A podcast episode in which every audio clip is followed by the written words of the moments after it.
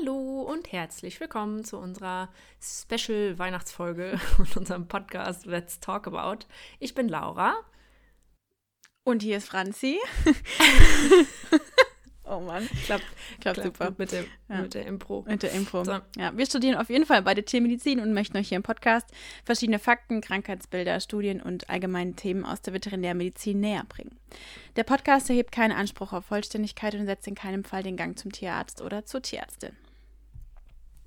So, ähm, zum Thema Weihnachten. Entschuldigung. Ähm, gibt es äh, ein paar Dinge, die man natürlich beachten muss, äh, was wir unseren Tieren leider vorenthalten müssen. Unter anderem die Schokolade, die haben wir ja auch schon besprochen. Ähm, und dann gibt es noch so äh, lustige Zuckeraustauschstoffe. Und, äh, und das Thema unserer heutigen Folge ist die Xylitvergiftung. Und es gibt natürlich aber noch viel mehr ähm, Dinge, die für Hunde und auch für andere Tiere gefährlich werden können. Und äh, dazu gleich mal am Anfang eine kleine Story von äh, mir und Louis, beziehungsweise von Louis. Ähm, ich bin irgendwann mal nach Hause gekommen und mein Hund neigt dazu, ähm, zu randalieren. Zu randalieren und so äh, lustige Dinge zu tun, wie äh, ja, Sachen abräumen und nach Essen zu suchen. Ich habe so bestimmte Uhrzeiten, an denen ich eigentlich am besten zu Hause bin. Also zwischen ja, 16.30 17 Uhr sollte ich mich definitiv zu Hause befinden, weil sonst fängt er nämlich an, hier ja, die Dinge auseinanderzunehmen. Und ähm, da hatten wir ein, äh, eine schöne, wunderschöne äh, Sache, wo ich danach auch in die Klinik fahren durfte. er hat so ein Bonbonglas, das übrigens oben auf dem Schrank stand, äh, abgeräumt. Und da war eine ganze Tüte von Eisbonbons drin.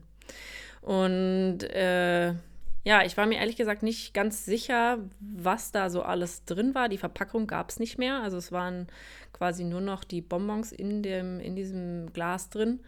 Das heißt, ich wusste auch nicht, sind die zuckerfrei, äh, ist da womöglich Xylit drin oder nicht. Und dann bin ich mit samt Hund in die Klinik gerast und habe ihn brechen lassen. Das kam dann auch alles ganz lecker in voller Montur wieder raus. In Blau, ne? Inklusi in Blau. es war blaue Kotze und es war äh, inklusive Bonbonpapier. Also es war auf jeden Fall gut, dass ich in die Klinik gefahren bin, ob jetzt ein Xylit drin war oder nicht.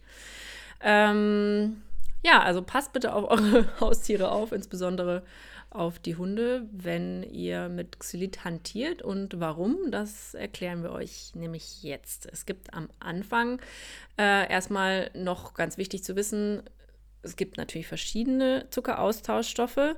Das sind äh, beispielsweise Verbindungen, die auch Zuckeralkohole genannt werden. Also es sind Zuckeralkohole und es sind eben Dinge, die als Süßungsmittel verwendet werden, als Ersatzstoff für Zucker in der Regel, also für normalen Haushaltszucker.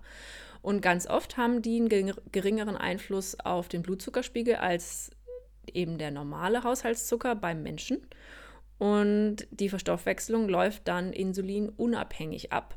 Das bedeutet, dass sie ganz oft in, als ähm, Diabetiker Nahrung in Anführungszeichen benutzt werden kann, dass Menschen, die weniger Zucker zu sich nehmen wollen, also bei so einer Low-Carb-Diät oder wie auch immer, äh, man kann man diese Zuckeraustausch, also Zuckeraustauschstoffe benutzen. Und im Lebensmittelbereich sind die zulassungspflichtig, also man muss sie, ähm, ja, gibt es wie bei allem irgendein Zulassungsverfahren. Und sobald sie irgendwo enthalten sind und sobald vor allem der Anteil davon größer ist, das ist auch pro Austauschstoff, Austauschstoff unterschiedlich, muss der Zusatz auf der Verpackung stehen, kann bei übermäßigem Verzehr abführend wirken. Das hat man mit Sicherheit schon mal gelesen auf dem ein oder anderen Kaugummi oder Bonbon oder wie auch immer. Genau, es ist nämlich so, dass manche von denen sehr gut Wasser binden können und vom Körper gar nicht so gut aufgenommen werden und dadurch äh, können die den Stuhl dann verflüssigen und äh, ja, wir wissen dann alle, was passiert.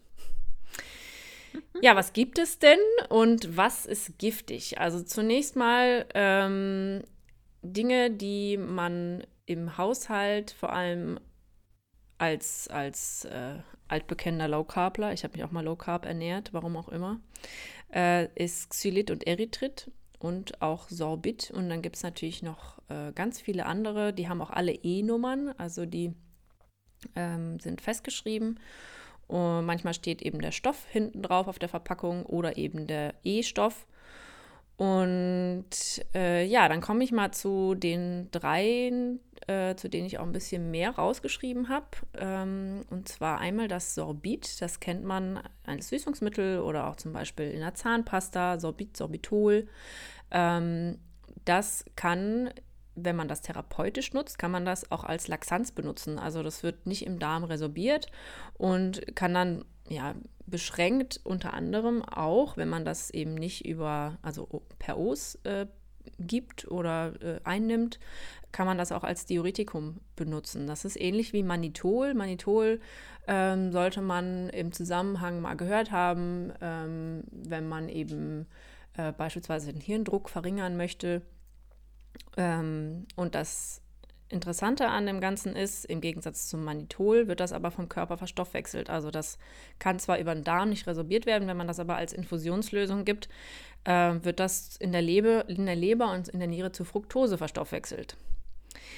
Beim Erythrit ist es so, das äh, ist quasi energiefrei. Also das hat wirklich äh, vom Körper kann das nicht benutzt werden, um daraus äh, Energie zu gewinnen. Aber es ist trotzdem süß äh, was dann im Endeffekt auch gerade für Diabetiker beispielsweise natürlich super ist, äh, dadurch, dass das ja auch ähm, den, den Insulinkreislauf und diese ganze Verstoffwechslung nicht äh, betrifft. Das ist, äh, kommt natürlich vor in Pilzen, in Käse, Obst und wird in, industriell durch Fermentation, also durch mikrobielle Umwandlung gewonnen. Das ist vor allem in den USA wird das auch als Insektizid benutzt. Das fand ich auch super interessant. Ah. Wusste ich auch nicht. Ich also auch gegen, nicht. Frucht, gegen Fruchtfliegen ist das wohl sehr toxisch. Und ähm, gut zu wissen. Ja, sehr gut zu wissen. Bei der Aufnahme von Glucose wird beim Menschen im geringen Teil wird das auch in Erythrit umgebaut. Das heißt, äh, da wird irgendwie auch diskutiert, ob man das vielleicht als Biomarker benutzen kann für die Aufnahme von Glucose. Fand ich auch relativ spannend.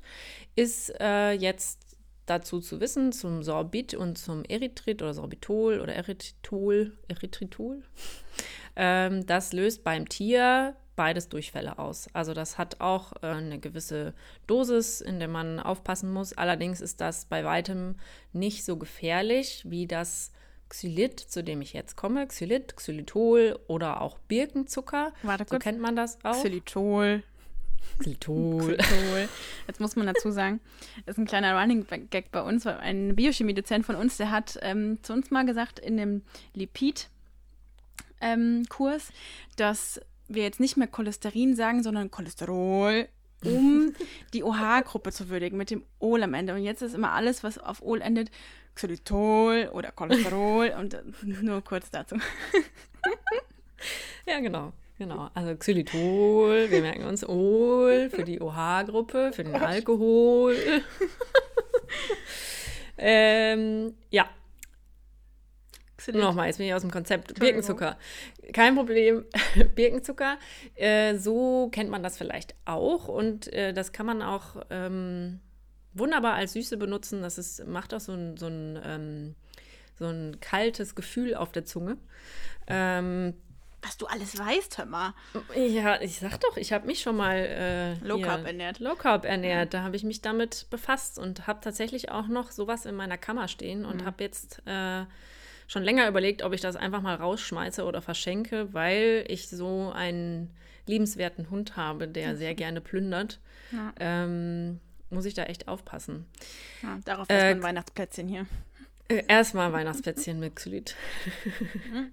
Nee, nee äh, ohne. Ohne. Sehr gut. Hm. Ähm, also Xylon bedeutet Holz. Erstmals wurde das Ganze aus Buchenholz, äh, also quasi extrahiert. Äh, das war schon 1800, schieß mich tot, habe ich leider vergessen die Zahl und natürlich nicht rausgeschrieben. Ähm, Xylit ist aber auch ein Bestandteil von verschiedenen Gemüsen, von Rinden, von Hölzern und industriell wird das im Moment oder wird das heutzutage aus ja, verschiedenen Resten hergestellt, also Maisspindeln, Stroh, äh, Zuckerrohrfaser zum Beispiel. Das ist chemisch sehr aufwendig.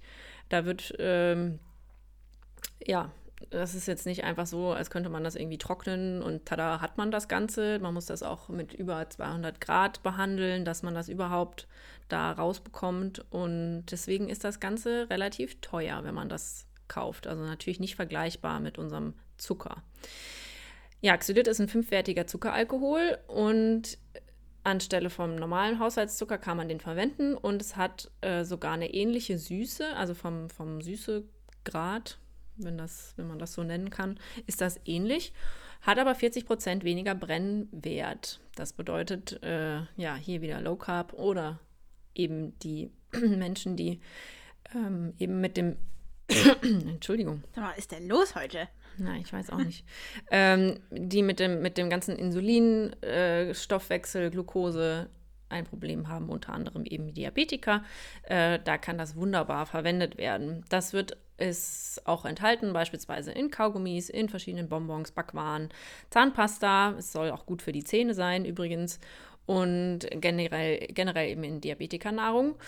Und jetzt kommt der wichtigste Punkt. Es ist wirklich unglaublich giftig für den Hund, aber auch für Frettchen, Kaninchen, Kühe, Ziegen und Paviane. Also sollte man in die Verlegenheit haben, den Hauspavian sollte man auch nicht mit, äh, mit ähm, Plätzchen mit Xylit füttern. Der ja. Hauspavian. Wer kennt ihn nicht?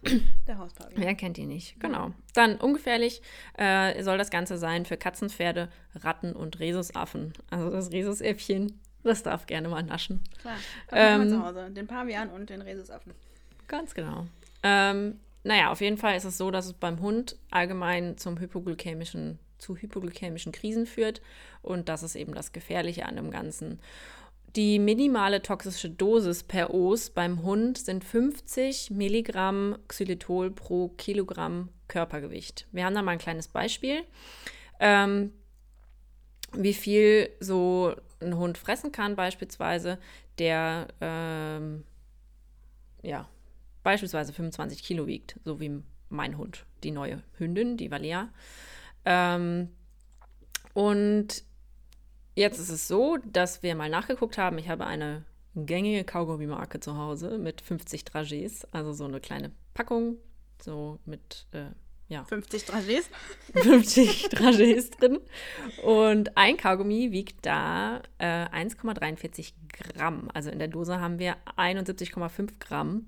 Ähm, Im Großen und Ganzen kann man hinten drauf gucken, pro 100 Gramm sind 60 Gramm mehrwertige Alkohole enthalten, also kein Zucker, weil zuckerfrei. Und wenn man jetzt mal von der Menge ausgeht, dass da beispielsweise nur Xylit drin ist, was nicht so ist, aber gehen wir einfach mal davon aus, dann wären bei einem 25 Kilo Hund schon zwei Kaugummis über der minimalen toxischen Dosis. Also bereits zwei Kaugummis, wenn jetzt nur Xylit enthalten wäre, wäre wirklich schon toxisch für meine neue Hündin mit 25 Kilo. Das muss man sich mal auf der Zunge zergehen lassen. Das ist echt wenig. Ja, Dadurch, dass natürlich Louis nicht halt diese Dings weggeatmet, ne? Die Bonbons, das wäre echt schlimm gewesen, wenn da das, drin gewesen wäre. Genau, ja. das wusste ich natürlich nicht und deswegen war die einzig richtige Lösung ab in die Klinik und brechen lassen. Und ähm, wie gesagt, also es sind natürlich in diesen 60 äh, Prozent, also die 60 Gramm mehrwertige Alkohole ist natürlich nicht 100% Xylit, aber man muss sich das einfach bewusst machen, dass 50 Milligramm Xylitol pro Kilogramm Körpergewicht wirklich nicht viel ist. Also es ist, ähm, wenn euer Hund sich an der Kaugummi-Packung vergriffen hat, ab in die Klinik. Yep. Genau. Ja. Und wir durchleuchten jetzt noch einmal ganz kurz die Physiologie, weil wir uns nämlich nachher anschauen wollen, was Xylit anders macht. Also Glucose wird ja im Dünndarm aufgenommen. Wenn es mit der Nahrung vorher aufgenommen wurde, wird es resorbiert im Dünndarm, gelangt ins Blut und dann zur Leber und der Blutzuckerspiegel erhöht sich. Und das, was jetzt wichtig ist, nämlich das Insulin wird ausgeschüttet. Aus dem Pankreas, aus den Beta-Zellen der Langerhanschen Inselzellen. Und der hohe Blutzuckerspiegel ist ein Trigger für das Pankreas, um Insulin auszuschütten. Insulin, wir erinnern uns, das haben wir auch in Folge 2 alles schon mal schön erklärt, wo es um Diabetes ging. Insulin öffnet Zellen, und zwar jegliche Art von Zellen, für die Glucose. wenn ein hoher Blutzuckerspiegel ist, ist Insulin der Schlüssel. Der sagt hier, komm ab in die Zelle, dadurch sinkt der Blutzuckerspiegel. Und ähm, das ist auch genau das, was gleich bei Xylit passiert, allerdings ohne Glucose als Trigger. Xylit hat auch Auswirkungen auf die Leber und in der Leber findet unfassbar viel an Stoffwechselwegen statt. Also zum Beispiel die Glykolyse, also der Abbau von Glucose zu Pyruvat. Das ist nichts, was nur in der Leber stattfindet, sondern auch in Muskelzellen zum Beispiel. Was aber fast ausschließlich nur in der Leber stattfindet, ist die Gluconeogenese. Die Gluconeogenese ist der Aufbau von Zucker aus verschiedenen Ausgangsstoffen. Also das können entweder Aminosäurebestandteile sein, glukogene Aminosäuren, äh, Pyruvat oder Bestandteile aus dem Zitratzyklus, also zum Beispiel Oxalacetat kann auch genutzt werden, um Glucose aufzubauen, um kurzfristig einen niedrigen Blutzuckerspiegel zu überbrücken, weil dann Glucose eben aus der Leber ins Blut abgegeben wird und damit kurzfristig der Blutzuckerspiegel erhöht wird. Dann wird in der Leber auch Glykogen synthetisiert und Glykogen abgebaut. Glykogen ist die Speicherform von Glucose. Nur gerade zur Vollständigkeit, dass wir das erwähnt haben.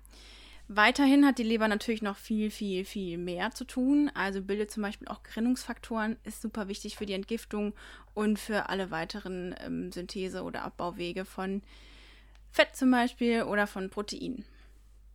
Was läuft denn bei Xylitol? Xylitol. Xylitol. Was läuft da anders beim Hund? Also wie gesagt, wir reden jetzt vom Hund, wir reden jetzt nicht vom Menschen, weil beim Mensch macht es ja wie gesagt nichts. Beim Hund ist es so, dass Xylit im Magen-Darm-Trakt sehr rasch resorbiert wird. Also das ist schon mal ein großer Unterschied zum Menschen. Und der nächste Unterschied ist, dass es beim Hund einen starken Insulinanstieg auslöst. Also das, was beim Menschen eben ungewünscht ist, also dass Insulin überhaupt damit reinspielt, was beim Menschen ja nicht passiert, ist beim Hund eben doch so, dass es wirklich einen Insulinanstieg auslöst. Und Insulin öffnet die Zellen für Zucker. Also alles, was im Blut an Zucker rumschwippt, wird dann in die Zellen aufgenommen und es kommt zu einer Hypoglykämie. Also der Blutzuckerspiegel sinkt stark ab. Gleichzeitig wird auch die Gluconeogenese in der Leber vermindert, sodass auch nicht Glucose selber nachproduziert ähm, werden kann und das eben die Hypoglykämie noch viel schlimmer macht. Das ist Problem 1 auf unserer Problemliste, die Hypoglykämie, die durchaus, ich sage jetzt mal kurzfristig, ähm, zu einem sehr schwerwiegenden Problem kommen kann. Also eine Hypoglykämie, damit ist nicht zu spaßen, da muss sofort notfalltherapeutisch gehandelt werden, sonst kann da alles passieren bis hin zum Koma und Tod. Problem 2, was bei Xylit auftritt, ist, dass eine Degeneration der Leberzellen stattfindet. Und zwar erklärt man sich das aus zwei Gründen. Einmal, dass beim Abbau von Xylit in der Leber phosphorylierte Zwischenprodukte entstehen. Und woher kriegen wir phosphorylierte Zwischenprodukte oder das Phosphor dafür? Richtig, von ADP und ATP. Und wenn dann alles in ADP und ATP genutzt wird, um Xylit abzubauen, hat die Leber kein ATP mehr zur Verfügung für alle anderen Synthesewege. Das ist Punkt 1. Punkt 2 ist auch noch, dass dadurch die Membranstabilität nicht mehr aufrechterhalten werden kann und das führt zur Zellnekrose. Ein zweiter Grund, der zur Degeneration der Leberzellen führt, ist, dass bei dem Xylitabbau reaktive Sauerstoffverbindungen entstehen. Und ähm, in Biochemie hat man das ja so schön gelernt, dass reaktive Sauerstoffverbindungen Membranen angreifen, und zwar bevorzugt Membranen und auch eben die Membranen von den Hepatozyten, also von den Leberzellen. Und das schädigt die Leber nochmal obendrauf. Das heißt, Xylit ist nicht nur kurzfristig schlimm für die Hypoglykämie, sondern auch, ich sage jetzt mal längerfristig, weil es eben auch eine Leberzellschädigung ähm, macht. Wow. Nach sich zieht. Nach sich zieht. genau. Ähm, man sollte unfassbar schnell handeln, wenn man das gemerkt hat, dass der Hund irgendwas aufgenommen hat, wo Xylit enthalten sein könnte. Nach 30 bis 60 Minuten ähm, erfolgt dann nämlich auch schon die, erfolgen dann nämlich auch schon die Symptome wie Erbrechen, Lethargie, Ataxiekrämpfe, ein Ikterus, eine Koagulopathie und dann im Endeffekt auch das Koma. Also man muss halt überlegen, was macht denn eine Hypoglykämie? Also auch äh, wenn jetzt der Diabetiker in der Krise steckt, also Diabetisch, Diabetiker in der Krise steckt. Finanziell oder was? die Diabetikerkrise natürlich. Wer kennt sie nicht? Ja. Ähm, ja, also das ist wirklich ein, ein, das macht natürlich die ganzen Symptome davon. Im Labor kann man dann eine Hypoglykämie finden, eine Hypokaliämie, Hypophosphatämie, eine erhöhte Leberenzymaktivität, eine Hyperbilirubinemie, Thrombozytopenie und eine verlängerte Gerinnungszeit. Also das wirklich das, ähm, ja, man muss sich einfach überlegen, was macht's, so wie immer, und dementsprechend sieht man dann auch die Veränderungen im Labor. Differentialdiagnosen äh, können natürlich sein, ich habe eine Insulinbehandlung, also ich habe äh, viel zu viel Insulin beispielsweise gegeben oder ich habe ein Insulinom oder auch eine Insuffizienz der Nebennierenrinde. Aber natürlich akut, wenn ich gesehen habe, mein Hund hat irgendwas gefressen oder ich habe solche Produkte zu Hause, dann sollte man äh, da auf jeden Fall dran denken. Und ganz wichtig, am besten überhaupt nicht anschaffen, solche Sachen. Wenn man einen Hund hat, vor allem Hunde, die so sind wie Louis. Ja, die einfach alles wegatmen. Genau. Genau. Was mache ich, wenn jetzt ein Hund mit Xylit-Vergiftung in die Praxis oder in die Klinik kommt oder mit Verdacht? Mit sehr gutem Verdacht, sage ich mal. Man dekontaminiert, also man gibt ein Emetikum, das der Hund erbricht ähm, da im Optimalfall die Besitzer sehr schnell in die Klinik gekommen sind und nicht erst fünf Stunden später kann man da noch erbrechen lassen. Also erbrechen lassen sollte man ein bis zwei Stunden ungefähr nach Aufnahme. Je nachdem, wie voll der Magen ist, kann man das aber auch später machen. Wie gesagt, erbrechen lassen. Dann kann man Aktivkohle geben. Das absorbiert Giftstoffe im Körper und hemmt den enterohepatischen Kreislauf von einigen Giftstoffen. Und sofort symptomatische Notfallmaßnahmen sollte man einleiten. Also Infusion, Infusion von Glucose, dass man diese Hypoglykämie wegbekommt. Und man sollte laufend die Glukosewerte im Blut überprüfen. Was man auch noch machen kann, ist, dass man Kalium- und Phosphor-Blutserumwerte überprüft und gegebenenfalls substituiert. Und da es ja auch eine Leberschädigung hervorruft, die Leberwerte kontrollieren. Das heißt, Leberwerte ALT, ASP zum Beispiel Gesamtbilirubin, Thrombozytenzahl, Erythrozytenzahl und die Gerinnungszeit. Weil die Leber auch Gerinnungsfaktoren bildet, muss halt auch sichergestellt sein, dass die Gerinnung auch noch weiter funktioniert. Man kann Leberschutz geben, zum Beispiel N-Acetylcystein, vor allem dann, wenn Xylitaufnahmen bestehen über 0,5 Gramm pro Kilogramm Körpergewicht. Bei einer Koagulopathie bleibt einem eigentlich nichts anderes mehr übrig, als mit frischem oder gefrorenem Plasma zu behandeln, also eine Bluttransfusion durchzuführen. Was kann der Besitzer machen, wenn er schon angerufen hat, mein Hund hat Kaugummis gefressen? Was kann man dem an die Hand geben auf dem Weg zur Klinik oder zur Praxis? Je nachdem, wie der Hund von seinem Allgemeinbefinden ist, kann man dem entweder Traubenzucker reinschmeißen, wenn er das noch schlucken kann. Oder aber, wenn er schon so desolat ist und sich nicht mehr bewegen kann, im schlimmsten Fall Honig auf Zunge oder Schleimhäute streichen, dass man eben dieser Hypoglykämie entgegenwirkt. Genau, also es ist äh, Nehmt das mit nach Hause. Es ist wirklich nicht zu spaßen mit Xylit. Ähm, wenn man denn unbedingt einen Zuckeraustauschstoff zu Hause haben möchte, man möchte damit kochen und man muss es vielleicht, weil man Diabetiker ist und äh, dem Ganzen eben aus dem Weg gehen will, dann nehmt irgendeinen anderen, außer Xylit. Also Erythrit ja. beispielsweise, habe ich ja auch am Anfang gesagt, ist ja auch so ein recht moderner Stoff mittlerweile.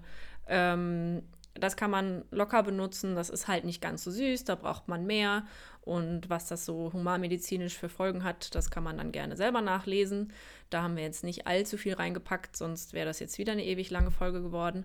Die aber 15 Minuten haben wir jetzt eh schon überstritten, die wir eigentlich auf dem Plan hatten. Ganz genau, aber eigentlich am besten wirklich, wenn man einen Hund zu Hause hat, und das ist nun mal das Tier, das es am meisten betrifft zu Hause, weil so ein Pferd wird wohl eher selten an Xylit rankommen. Aber das heißt jetzt nicht, dass ihr eure Katze mit Xylit füttern solltet. Also Auf gar keinen Fall. Also Sachen, es gehören halt einfach, es gehört, beziehungsweise Pferd ist ja auch gar nicht. Äh, Steht auch nicht zu Hause. Auch, genau. Aber Frettchen vielleicht oder das Kanickel. Im Endeffekt ist der Hund derjenige, der meistens anfängt zu staubsaugen in der Wohnung. Und ähm, ja, tut euch, tut euch und euren Hunden einen Gefallen und lasst das Xylit im Laden und kauft euch lieber einen anderen Austauschstoff, dann seid ihr der Gefahr einfach, äh, ja, entgeht ihr der Gefahr auf jeden Fall und einfach mal ein bisschen hinten auf die Verpackung drauf gucken, wenn da, wenn da ähm, zuckerfrei draufsteht, dann, ähm, ja. Oh, jetzt trinkt hier einer im Hintergrund. äh, ja, dann äh, geht ihr der Gefahr einfach schon von vornherein aus dem Weg. Genau. Gut. Das war's für uns für dieses Jahr, glaube ich, oder? Also ja, dieses Jahr war es das. Ähm, nächstes Jahr können wir euch hoffentlich äh, auch noch ein paar neue coole Sachen äh, präsentieren. Wir haben ein bisschen was geplant. Und ja. Ähm, ja, ansonsten wünschen wir euch auf jeden Fall wunderschöne Weihnachten. Das ist natürlich dieses Jahr alles ein bisschen anders. Ähm, aber wir kriegen das hin. Ja. Und wir kriegen auch vor allem ein Silvester hin, das, wo vielleicht nicht so viel geböllert wird. Ich freue mich unglaublich drauf. Ja, passt und auf euch auf und auf eure Lieben, gerade in der dunklen Jahreszeit. Einfach ein bisschen mehr die Augen auf eure Mitmenschen halten. Auch wenn man genau. sie nicht sehen kann. Genau. Bleibt gesund. Vielen Dank fürs Zuhören und für die Unterstützung in diesem Jahr. Uns hat sehr viel Spaß gemacht, sonst würden wir auch nicht weitermachen. ja, auf jeden Fall. Gut, dann äh, ja, schöne Weihnachten, guten Rutsch und wir, wir hören uns nächstes Jahr. Bis nächstes Jahr. Ciao. Ciao.